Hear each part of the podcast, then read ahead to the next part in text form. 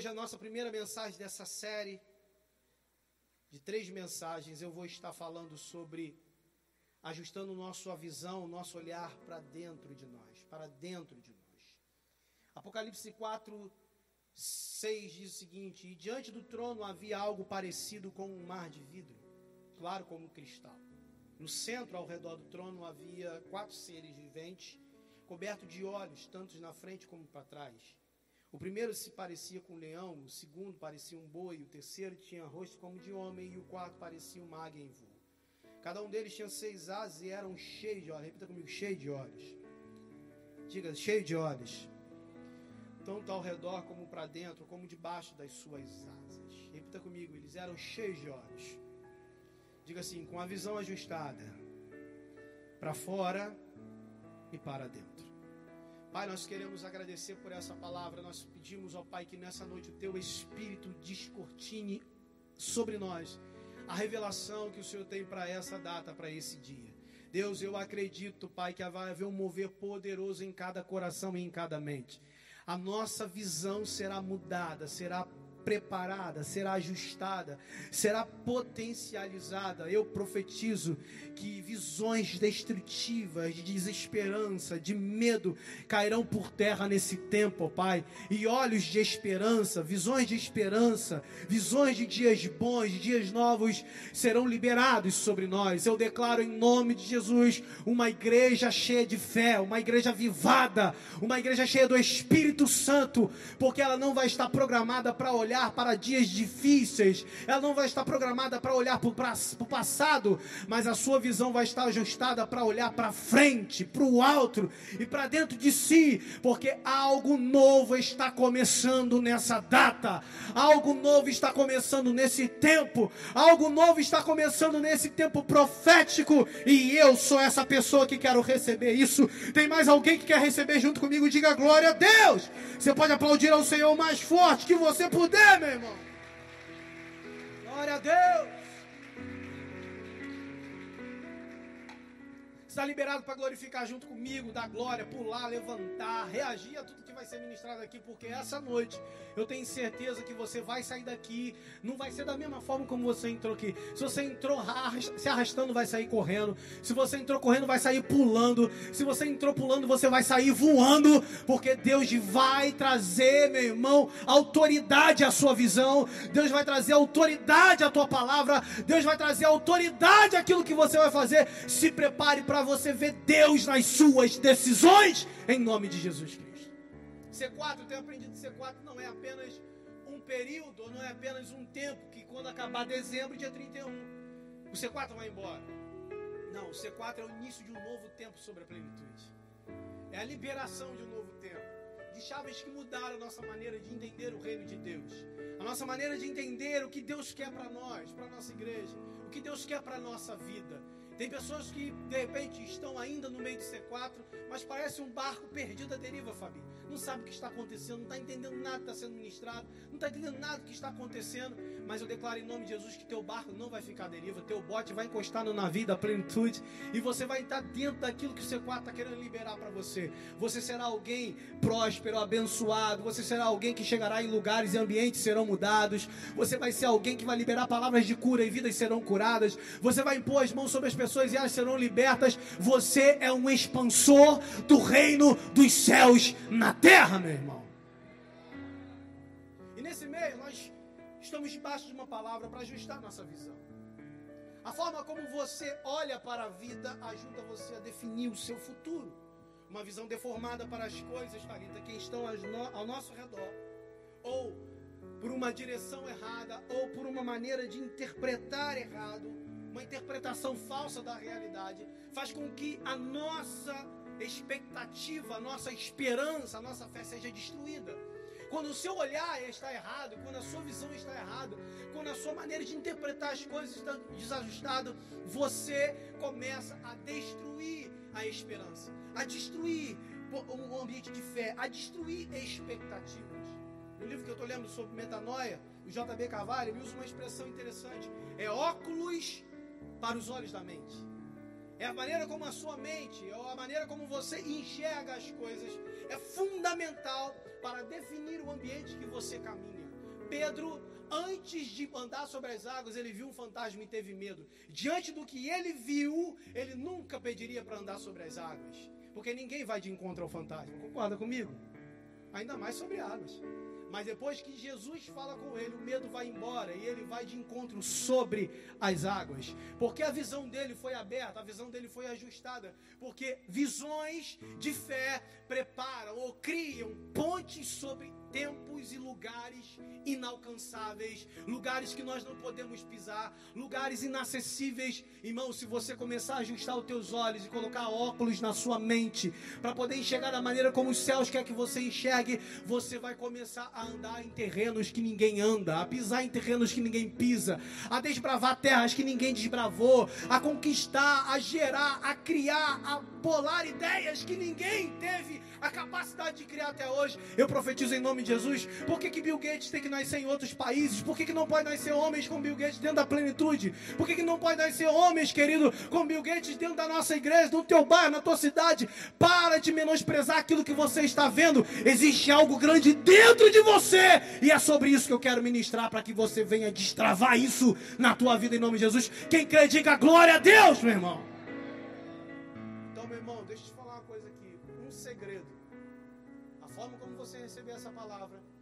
Vai ser fundamental para que isso seja verdade para você. Vou repetir. A forma como você receber essa palavra será fundamental para isso ser ativado na tua vida. Você não está assistindo a um filme no cinema, nem uma série no Netflix. Você está assistindo uma palavra que está falando sobre o teu futuro, que começa agora no teu presente, meu. É a tua história de vida. A nossa primeira mensagem, então, ela vai falar sobre olhar para dentro. E durante muito tempo, nós, como espirituais, anulamos esse tipo de olhar. Nós chamávamos isso de falsa. É, é, chamamos isso de falsa humildade, ou melhor, de ego aumentado, ou chamamos isso de pessoas arrogantes, pessoas que olham para dentro e valorizam o seu potencial, valorizam o que elas têm de bom. Mas eu quero te dizer, querido, Deus não te fez uma pessoa ruim, Deus te fez uma pessoa boa. Ah, só a Mariana entendeu. Deus te fez uma pessoa boa. Pastor, então a prova disso, a prova disso é que tudo que Deus fazia na criação, ele olhava e dizia: Isso aqui é bom, isso aqui é bom, isso aqui é bom, isso aqui é bom. Mas para fazer algo melhor do que bom, Deus criou você, a imagem e semelhança, e não fez da palavra, fez da própria mão e soprou seu espírito de vida. Se o que ele fez pela palavra já era bom, imagina aquilo que ele colocou a mão para fazer. Então vira para o teu irmão: Meu irmão, você é bom. Você não pode usar o bom para poder pisar nos outros, mas você é bom. Você é bom em alguma coisa. Tem gente aqui que tem dom, tem talento, é bom para fazer coisa. A Bíblia fala sobre homens que eram bons no trato das mãos, na forma de governar, na forma de, de dirigir, na forma de poder usar seus chamados. E eu quero declarar em nome de Jesus que o que há de bom em você será revelado à sociedade. As pessoas vão valorizar isso, as pessoas vão honrar isso, as pessoas vão pagar pelo seu talento, as pessoas vão querer ter você, porque o que há em você é algo que Deus colocou para manifestar o poder dele através da tua vida quarta-feira eu falei isso no final do culto. Nós precisamos desmistificar aquilo que foi criado na nossa mente um sofisma que foi criado na nossa mente, uma mentira que foi colocada como verdade, é que o homem de unção, o homem cheio de Deus e a mulher cheia de Deus, Luiz, precisa estar no púlpito, precisa estar expulsando demônio, precisa estar, querido, dirigindo uma igreja, e nós anulamos homens cheios de Deus numa prefeitura, homens cheios de Deus no comércio, homens cheios de Deus dentro de uma, uma escola, homens cheios de Deus dando aula numa faculdade, administrando uma empresa. Meu irmão, a Bíblia está cheia de homens de Deus que não subiram no púlpito, mas foram reconhecidamente cheios de Deus, como José no governo do Egito, como José na casa de Potifar, como Davi no governo. Eu quero declarar em nome de Jesus que você também será um homem, uma mulher de Deus no seu dia a dia. Pelo amor de Deus, a igreja era para estar polvorosa aqui, meu irmão. Vira para o teu irmão e fala para esse meu irmão, para que esperar quarto domingo para você ser homem de Deus? Você já é homem de Deus quando você levanta e começa a ser usado. Que alguém que, se alguém está dirigindo um Uber, você será homem e mulher de Deus no Uber. Não, não vai ficar perturbando os outros, também atrapalhando seus clientes, não. Mas a cada medida, a cada porção, a cada oportunidade que Deus te der, Deus vai te usar com autoridade. A pessoa vai sentar no banco do teu carro e já vai sentir a presença do Espírito Santo. Vai ficar arrepiado sem saber explicar o que, que é. Mas você sabe a resposta. Por quê? Porque tem algo dentro de você que você reconhece que é poderoso. Que Deus colocou em você. Chegou a hora de quebrar esses óculos que diminuem quem você é. Eu vou dizer uma coisa aqui para você levar para tua casa, não esquecer, você é poderoso em Deus. Suas armas são poderosas em Deus. Então não é aquilo que as pessoas dizem ao seu respeito que define a sua identidade. Mas aquilo, Tati, que o Pai fala, aquilo que Deus gerou em você, é quem define quem você é. Vou repetir. Não é o que a sociedade está falando, não é o que as pessoas dizem, não é o relatório que as pessoas fazem acerca do teu momento, do que você está passando, que define a tua identidade. A tua identidade é aquela que Deus gerou, e a identidade que Deus gerou é que eu sou mais que vencedor por meio daquele que me amou. Eu estou pregando para mais que vencedores aqui. Será que eu preciso ficar lembrando você que você é um mais que vencedor? Pelo amor de Deus, reage a essa palavra. Eu profetizo, eu estou num celeiro de vencedores. Amor de Deus, vira para alguém e fala assim: meu irmão, estou vendo um, vencedor aqui. Com, essa, com esse seu jeito de falar, meu irmão. Eu vou ficar aqui tentando pregar três horas para provar que você é vencedor e você não vai conseguir acreditar. Eu vou repetir aqui, vira para o teu irmão e fala assim: meu irmão, tu tem uma cara de vencedor. Fala para ele assim: eu enxergo isso, mas você precisa enxergar. Então, o que a Bíblia diz, Cristiano, sobre mim, sobre você, o que a Bíblia diz, fala sobre nós, é verdade. O que os homens falam, falam pode até ser verdade. O que eu falo a respeito de Diego, o que eu falo a respeito de Luiz, o que eu falo a respeito de Andressa, pode até ser uma verdade, mas pode também ser uma mentira. Mas o que Deus fala não tem variação de mentira, é sempre verdade. O que Deus fala a teu respeito é uma verdade. O que Deus disse ao teu respeito é uma verdade. O que Deus falou não tem espaço para mentira. Se Deus falou, isso é, é uma verdade. Você é um vencedor, meu irmão.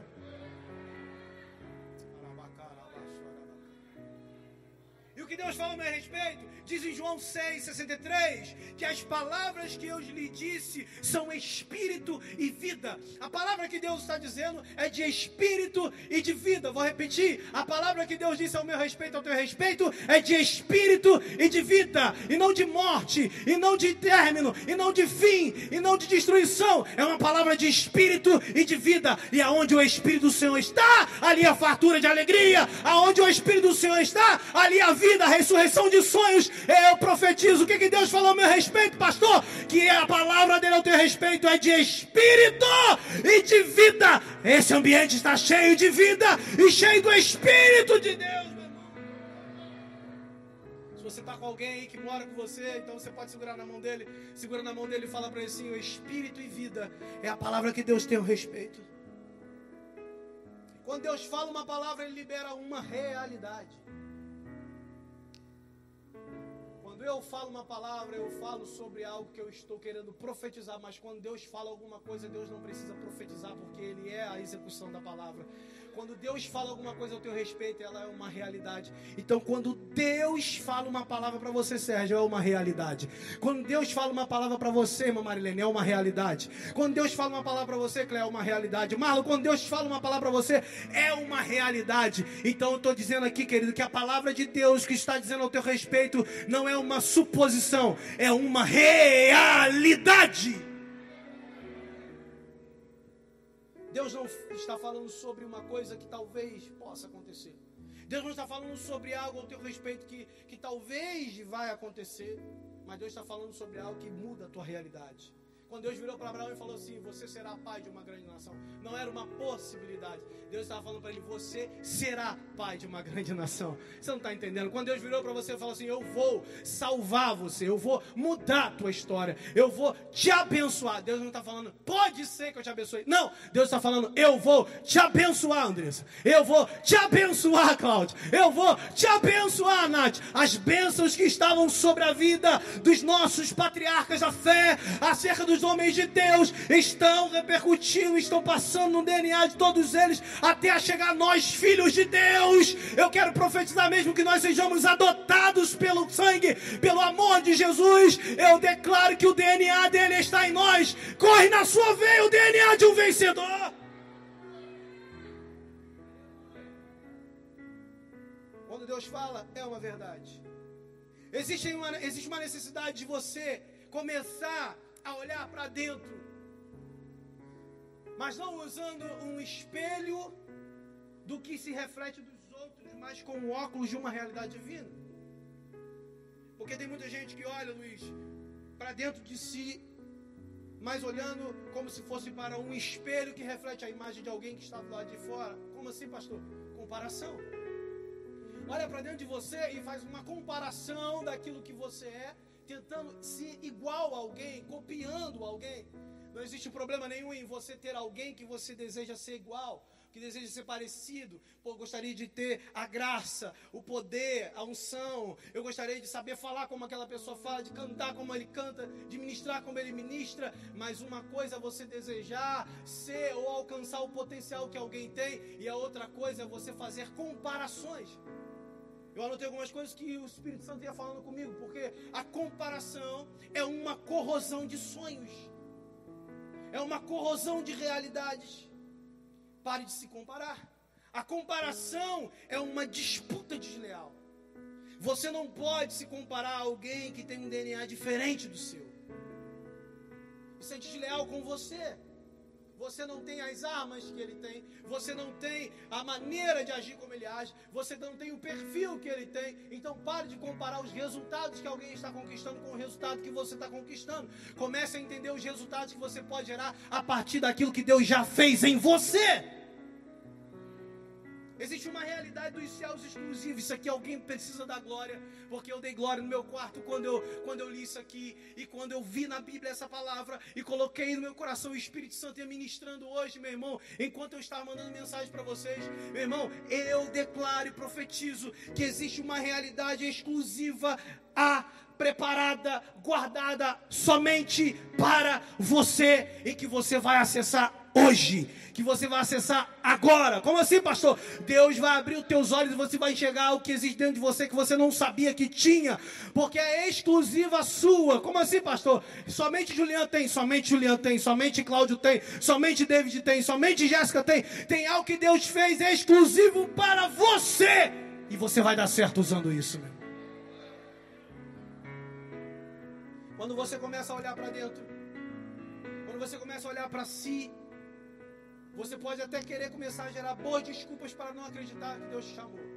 Todos nós, quando começamos a olhar para nós mesmos, podemos achar boas desculpas para não sermos usados, para não acharmos que não temos potencial, que não temos graça, que não temos unção.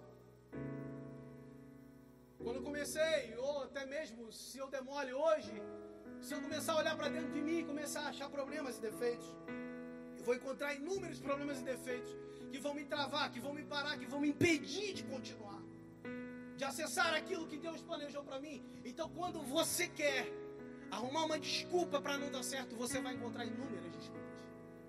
Fala pro teu irmão aí, se você procurar inúmeras desculpas para dar errado, você vai encontrar. Pastor, a Bíblia diz isso, claro. A Bíblia está cheio de boas desculpas. Adão, dando desculpa do pecado. Qual foi a desculpa de Adão? Foi a mulher que tu me deste. Mais? Sara, não é essa aqui? Que essa aí não é, não é boa desculpa não. Sara, quando transfere a promessa para Abraão, o que, que ela faz? Qual é a desculpa? Sou velha e sou infértil. Deite-se com H. Deite com a empregada, porque de repente a promessa é só para você, Abraão, ser pai, e eu não estou incluído nela. Quando você quer sair daquilo que Deus quer fazer na tua vida, você sempre vai encontrar boas desculpas para fugir. Moisés, quando Deus o chama para ser libertador do Egito e chama e começa a conversar com ele para fugir da missão, ele começa a dar desculpas. Eu sou, eu sou um homem pesado de palavras. Algumas pessoas defendem que ele era gago, que ele tinha dificuldade de se comunicar. Como que alguém vai anunciar a libertação a Faraó se ele não consegue falar direito? Mas para cada desculpa de Moisés havia uma resposta de Deus. Para cada desculpa de Moisés já havia uma expectativa de Deus. Para cada desculpa de Moisés já havia uma separação de um projeto de Deus. Você pode ficar arrumando 550 desculpas para Deus não te usar. Deus vai arrumar 551 desculpas para te usar. John Maxwell diz o seguinte: se você é bom em dar desculpas, não é bom mais para nada. Quem é bom em dar desculpas não serve mais para nada, porque sempre vai dar desculpa. Quando você passa a dar desculpa para não ser e não fazer, você não fará bem feito nada na sua vida. Então está na hora de a partir de hoje tu parar com as suas desculpas. Eu não posso, eu não consigo.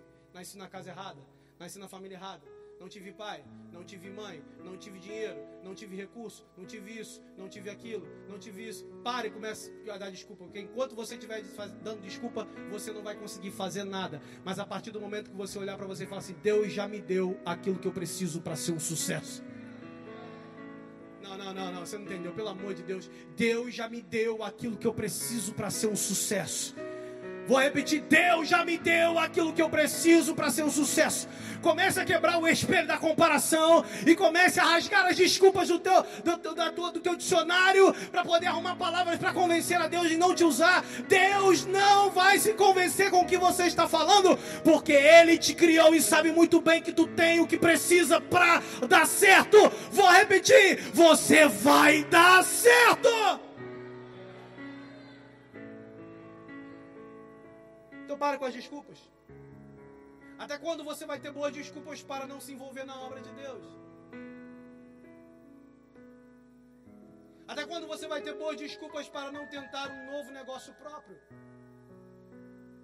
Até quando você vai ter desculpas para não fazer outro concurso público? Até quando você vai ter desculpas para não entregar sua vida para Jesus? Até quando você vai ter boas desculpas para não começar um novo relacionamento? Até quando você vai ter boas desculpas para não se aprofundar, para não buscar mais? Até quando você vai ter boas desculpas para continuar com esse teu perfil duro e fechado, expulsando todo mundo da tua vida? Você precisa encontrar o você que Deus projetou. E ele está dentro de você. Estranho, né? O português me mataria se eu ouvisse eu falando isso. Mas eu vou repetir. Você precisa encontrar o você que Deus projetou. E ele está dentro de você. Posso fazer uma pergunta? Quem está aí dentro, pastor Rodrigo? O que está aí dentro, Flávio? O que está aí dentro, Céu? 2 Coríntios 4, 7 diz o seguinte: Mas temos esse tesouro em vaso de barro para mostrar que o poder que tudo excede provém de Deus e não de nós. O que, que está dentro de você? Poder de Deus. O que está dentro de você? Poder de Deus. O que, que está dentro de você? O poder de Deus que tudo excede. Poder de Deus.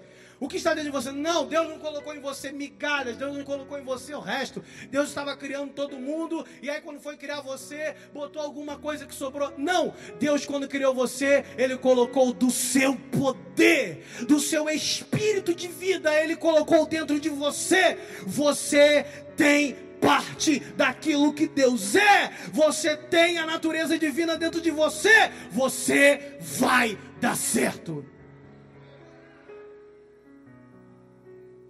Teu irmão, tu é vaso de barro. Aí os irmãos do manto da humildade dizem, hum, eu sou vaso de barro, nada mereço, nada sou. Então para, começa a arrancar esse teu discurso da tua boca, enquanto você falar isso, é isso que você vai ser. Ou então, se mesmo assim tu quiser continuar com essa pregação, eu não quero, porque eu sou tão humilde, não tem problema. Deus, manda para mim o que era para ele. Manda. Derrame em mim. Porção dobrada em mim, manda para mim. Porque em nome de Jesus eu vou fazer muito bem uso daquilo que o Senhor tem derramado sobre a terra. Eu quero declarar uma coisa sobre a tua vida. Somos vasos de barro? Sim. Somos vasos de barro sem valor? Sim. Mas diz a palavra que ele é oleiro. Ele pegou o vaso, quebrou, refez um novo vaso. E esse novo vaso, mesmo ainda sendo de barro, porque ele precisa ser trabalhado sempre, ele colocou do seu poder. E esse poder ele colocou dentro de nós. Amor de Deus, estou 30 segundos para você levantar a tua mão e convidar, convidar, convidar, Senhor, que esse poder se manifeste através de mim, que eu seja um vaso com a boca virada, derramando poder, derramando poder, derramando poder, e que eu não mude por causa do valor que está dentro de mim, que eu não me torne, queira tornar um vaso de ouro, eu continuo sendo um vaso de barro, mas cheio de algo poderoso dentro. Olhe para dentro de você. Existe o poder de Deus dentro de você. Olha, veja, acenda uma luz na escuridão que se encontra dentro da sua alma. Pede para Deus acender a luz. Porque de repente você está olhando para você e só vê tristeza, só vê derrota. Parece que você é, é, aquele, aquele problema, aquela pessoa que os céus, o destino apontou e falou: você vai dar errado. Com você tudo vai dar errado. Com você tudo vai dar errado. Com você... Não. Comece a pedir a Deus: Senhor, acenda uma luz dentro da minha alma acenda uma luz dentro de mim para que eu enxergue aquilo que eu não estou conseguindo enxergar. Eu só enxergo que eu vou dar errado, mas eu tenho certeza, Senhor, que se o Senhor acender a luz, eu verei os tesouros escondidos, as dracmas perdidas dentro de mim, as coisas. Ah, meu irmão, acho que tem alguém aqui que Deus já está começando a acender a luz da alma. Você vai começar a enxergar coisas que você perdeu lá atrás. Lembra quando tu era feliz? Lembra quando você achava valor? Lembra quando você fazia as coisas com alegria e de repente alguma coisa no meio do caminho apagou? Apagou a luz. Deus está acendendo a luz para que você veja dentro de você. A dracma ainda está lá. Você só perdeu.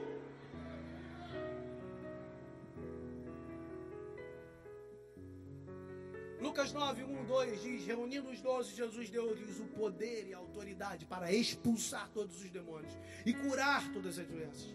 E os enviou a pregar o reino de Deus e a curar os enfermos. Jesus chamou os doze e falou assim: Estou dando vocês poder. E lá no final, quando você vai ver o texto bíblico, quando Jesus vai, vai ascender ao céu, vai subir ao céu, ele fala também isso. Estou dando a vocês poder para expulsar demônio. É algo que não ficou atrelado apenas aos doze, Luiz, mas a todos que se tornaram e voltaram-se a seguirem tornar-se discípulo de Jesus. E hoje nós estamos aqui. Começou com 12, mas olha quanto já existe na face da terra. Filhos de Deus, que têm o poder de Deus para expulsar demônios, curar enfermos, para poder abençoar pessoas, fazer outros discípulos. Você não está entendendo? Como assim, pastor? Discípulo não se faz apenas na igreja, discípulo se faz no trabalho, discípulo se faz na rua, se faz na faculdade. Por quê? Porque o poder não está dentro da igreja, o poder está dentro do vaso de barro, que sou eu e você.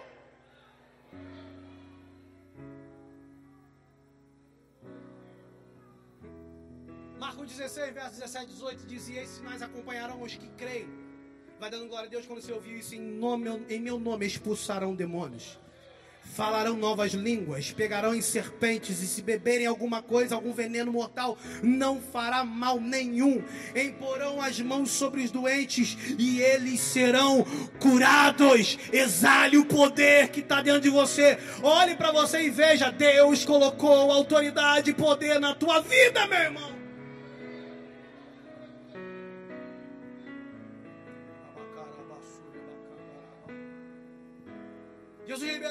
Poder e ele está em nós, em nossas mãos. Faz assim, faz assim. Não, faz assim, bota a mão para cima aí, meu irmão. Não, só se você quiser. Se você não quiser, vou fazer a oração de novo. Passa para mim, Jesus. Faz assim. Eu profetizo em nome de Jesus que você nunca mais vai olhar para tuas mãos como uma mão que não produz, que não gera frutos, que não rende. A partir de hoje, meu irmão, você terá as mãos poderosas, porque o poder está dentro de você, a autoridade está dentro. Se prepare para mudar ambientes, para mudar empresas, para mudar histórias de vida através de um toque das suas mãos, porque não é simplesmente você que está fazendo, é o poder que está dentro de você. E Jesus escolheu você para fazer isso isso, meu irmão.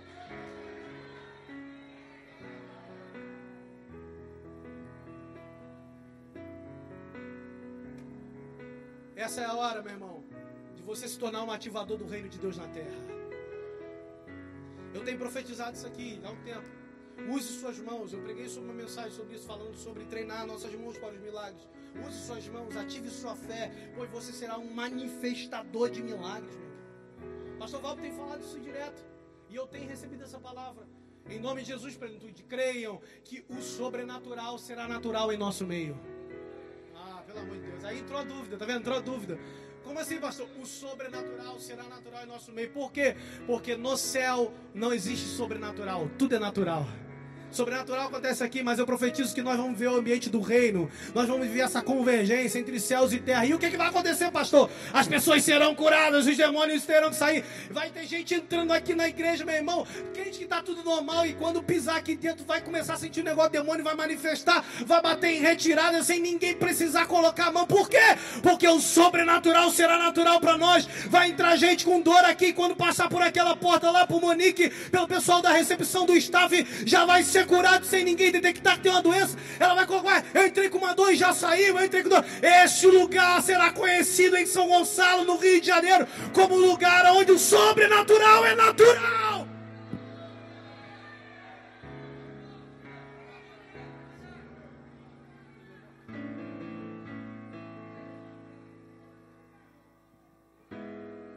Cura de câncer vai ser normal.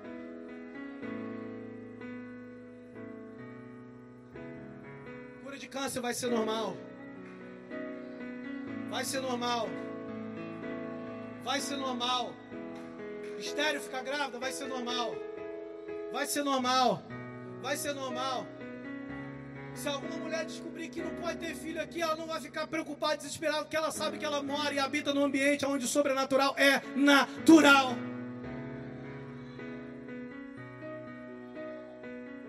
Existe alguém ou alguns à espera que esse indivíduo que está dentro de você se manifeste. Onde está esse alguém? Romanos 8, 19. Que diz que a natureza criada aguarda com grande expectativa que os filhos de Deus se manifestem. Você não entendeu? A grande natureza espera, aguarda com expectativa a manifestação dos filhos de Deus. Nós somos os filhos de Deus. Eu acho que tem alguém que é também aqui. A natureza, a criatura, espera essa manifestação. Tem alguém esperando, Eduardo, você se manifestar como filho de Deus. Se o diabo manifesta nos homens o poder das trevas, gerando confusão, desordem, nós, filhos de Deus, manifestamos o poder de Deus. Nós transformamos lugares em desordem em ordem, doenças em cura. Eu quero profetizar, meu irmão, tem criaturas. Quem é criatura, pastor? Criatura é aquele que não entregou seu coração para Jesus. Ele está na classe de criatura, meu irmão. Mas quem entregou teu coração, aceitou Jesus como o único suficiente Salvador, saiu da posição de criatura para se tornar filho de Deus. E as criaturas que ainda não entendem quem Deus é, está aguardando a manifestação de Gleison, de Ricardo, de Selma, de Marlon, de Tainá, de Luiz, de Tati, de Sarinho. Existem pessoas esperando a nossa manifestação como filhos de Deus. Então você não pode se ocultar. Você não pode abdicar-se daquilo que for te gerados para ser. Você foi formado à imagem e semelhança de Deus. Agora escute isso aqui. E o caminho para fechar.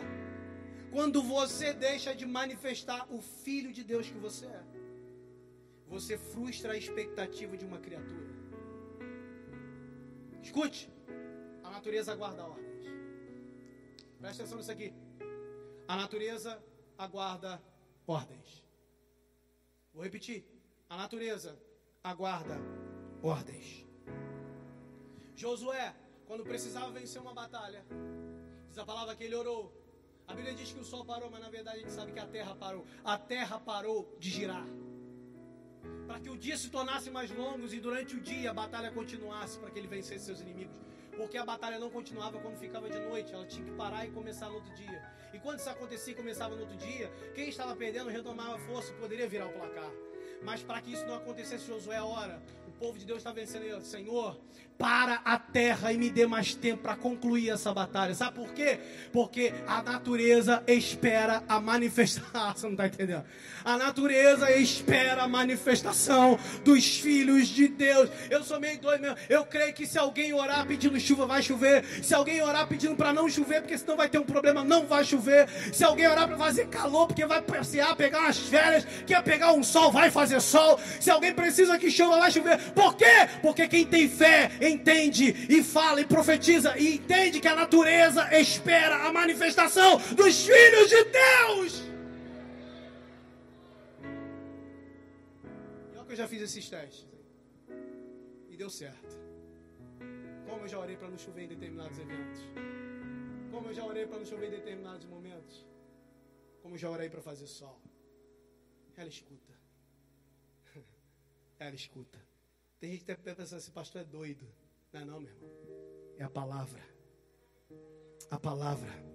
O que Jesus diz sobre a fé? Que a fé Se nossa fé for do tamanho de um grão de mostarda, você pode remover aquela montanha que está dali e falar para ela: sai dali e vai para lá. A Bíblia não está falando sobre uma montanha espiritual apenas. Jesus está dando exemplo. Jesus está apontando para uma montanha de verdade, falando: essa montanha vai sair dali e vai para lá. Por quê? Porque a fé pode fazer coisas impossíveis à cabeça de vocês. Jesus está falando: a natureza responde à voz da fé.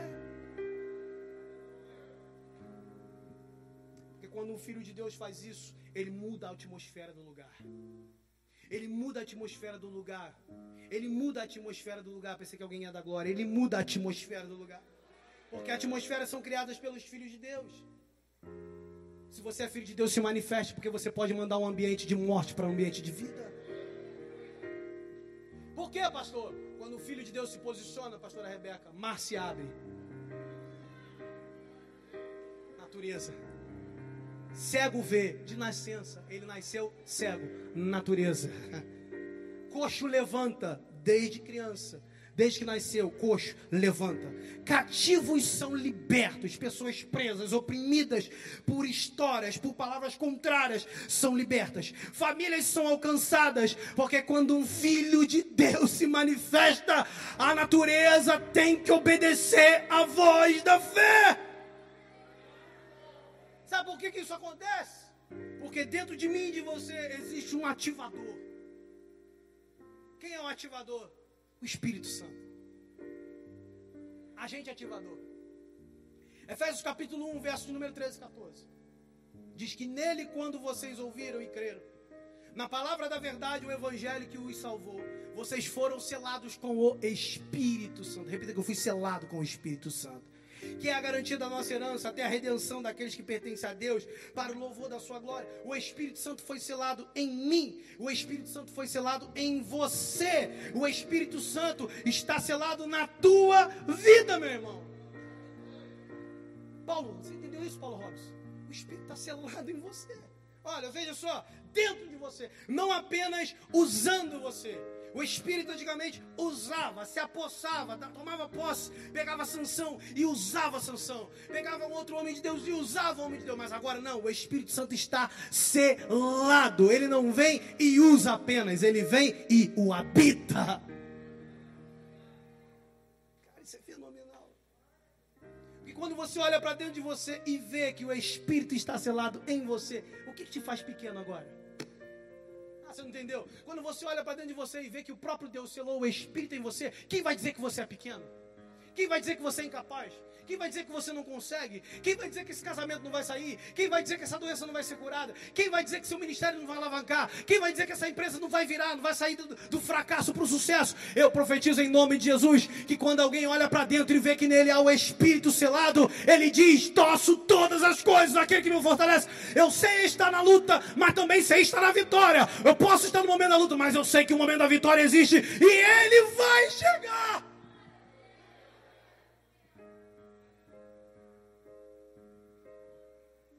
Tua atmosfera interna precisa ser banhada das águas do Espírito.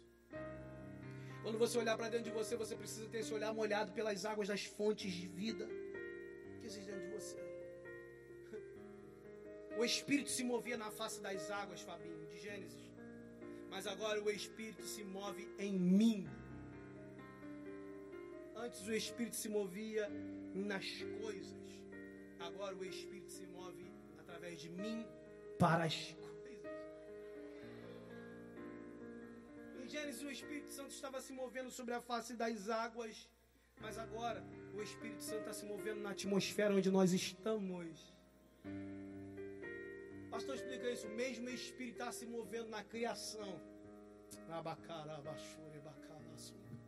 O meio espírito que estava se movendo, Flávio, lá quando Deus começou a dar ordem às coisas, é o mesmo espírito que está se movendo aqui no nosso. Meu irmão, gente, você tem que você não está entendendo o peso que, que isso representa, meu irmão. Pelo amor de Deus, o mesmo Espírito que você lê aqui parece uma loucura, que se movia na face das águas, que estava tudo sem forma e vazio. Diz a palavra que o Espírito Santo se movia. É o mesmo Espírito ah, que se move aqui. Agora deixa eu te fazer uma pergunta: será que aquele Espírito que se movia sobre a face das águas, que através da palavra começa a dar forma a tudo, não pode dar forma a você? Será que você é muito maior, querido, do que face das águas sobre o poder criativo de Deus? Se Deus mudou a terra, não pode mudar você.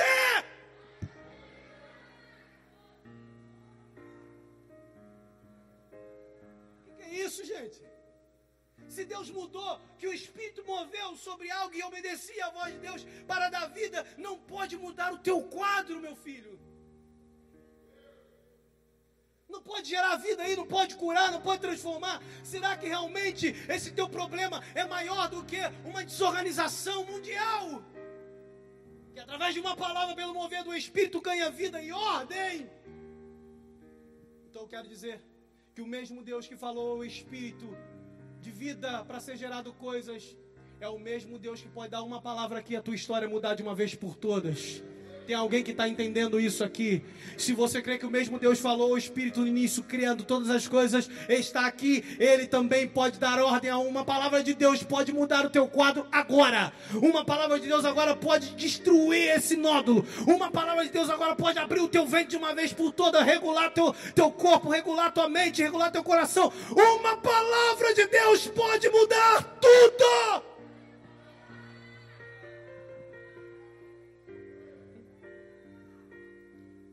Coloque de pé, querido, por favor. 2 Timóteo, capítulo de número 1, versos de número 6 e 7. Escute isso aqui. Por essa razão, torna a lembrar-lhe que mantenha, escute isso aqui.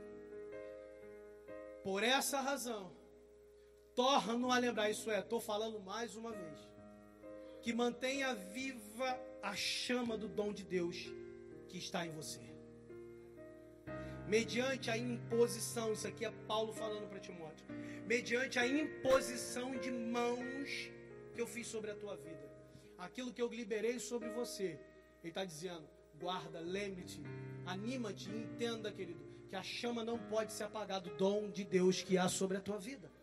Aí ele termina dizendo: Pois Deus não nos deu um espírito de covardia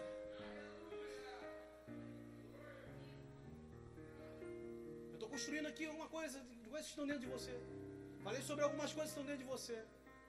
Falei sobre o poder do Espírito Santo. E esse Espírito, esse Espírito que Deus nos deu, não é um espírito de covardia. Mas ele tem um tripé. Esse Espírito é um espírito de poder, de amor e de equilíbrio.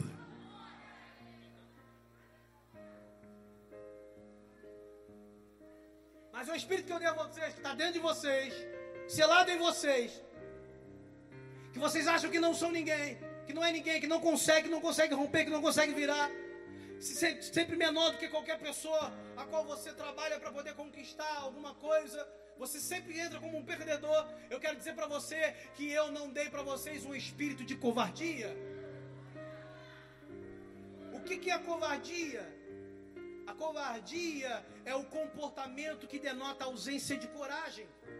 É a atitude ou gesto que se caracteriza pelo temor, pela falta de ousadia.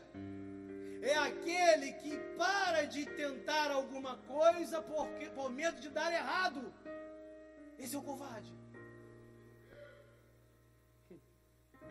Esse é o covarde. É aquele que não tenta porque sabe que vai dar errado. É aquele que não tenta porque acha que está sozinho. É aquele que não tenta porque ele tem medo das portas fechadas. É aquele que não tenta se relacionar porque ele teve uma decepção no relacionamento anterior. É aquele que não quer se envolver com a obra porque ele teve um problema na igreja ou numa outra igreja. É aquele que, que começou a fazer alguma coisa na igreja, não foi muito bem no que fez, tem medo de começar outra. Mas eu quero te dizer: Deus, esse Espírito que está em você, não foi Deus que te deu.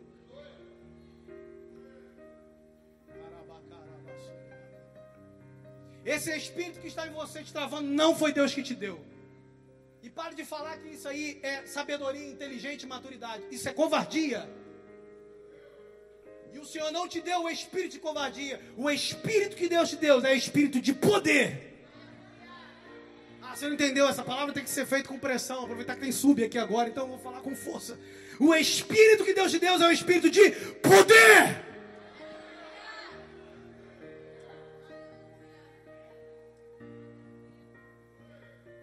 Assim, fala, fala para ele assim, poder.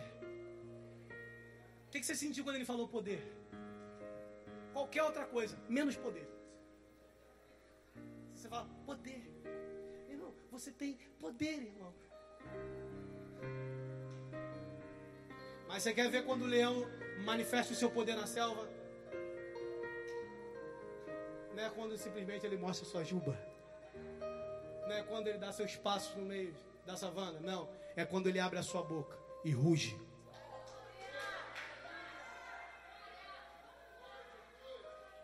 E ele fala para todos os animais: O rei está aqui. Acabou a bagunça. Você não está entendendo, meu irmão?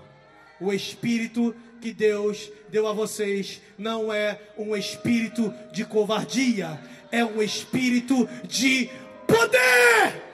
Poder! Poder! Dez pessoas entendendo isso. Poder! Poder! Poder! O espírito que Deus deu é um espírito de poder!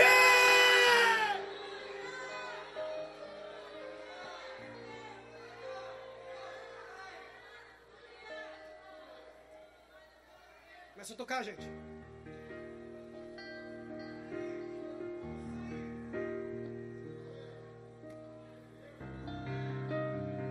Você acha, acha mesmo que não tem animais na selva mais fortes do que um leão? Se o elefante quiser, ele trucida o leão. Só acertar a pisada. Se o hipopótamo quiser, ele abre aquela boca dele, acabou. Mas por que, que não acontece isso? Porque eles entendem que existe no DNA do leão poder para dominar, poder para liderar. Deixa eu te falar uma coisa aqui, escute, escute. Satanás sabe que no teu DNA tem um poder de vencedor. Não, não, não, não, não, você entendeu? O seu inimigo, o seu adversário que luta contra você, ele sabe que em você há um espírito de poder. Mas pastor, por que, que às vezes eu perco? Por que, que às vezes eu sou derrotado pelo medo? Por que, que às vezes eu sou derrotado e não consigo tentar quando eu tenho tudo para conseguir? Mas eu tenho medo de dar errado, sabe por quê? Porque você mesmo criou sofismas, ideias, mentalidades de que você não pode, que você não vai conseguir por causa de frustrações anteriores. As frustrações anteriores existem, são reais e você precisa superá-las, mas você não supera algo do passado se não começar algo novo. E eu profetizo em nome nome de Jesus, que hoje o espírito de covardia está sendo engolido pelo espírito de poder. Deus não te deu o espírito da bacarabaxeira, bacara. Deus não te deu o espírito de covardia, mas de poder, de equilíbrio. Fique de pé, fique firme, siga em frente, não caia para a direita nem para a esquerda. Mantenha-se de pé, porque o espírito de poder está em você. Bacaraba. Sobe o som aí, Sally, sobe o som aí. Oh, abre a tua boca, meu irmão, abre a tua boca, abre a tua boca, abre a tua boca. Levanta sua mão e começa a exaltar. Levanta tua mão e começa a glorificar. Deus está te dando um espírito de poder. Olha para dentro de você, está aí.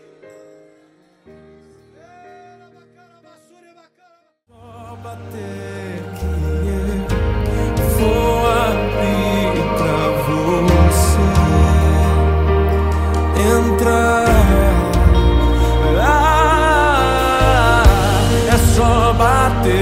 Ah,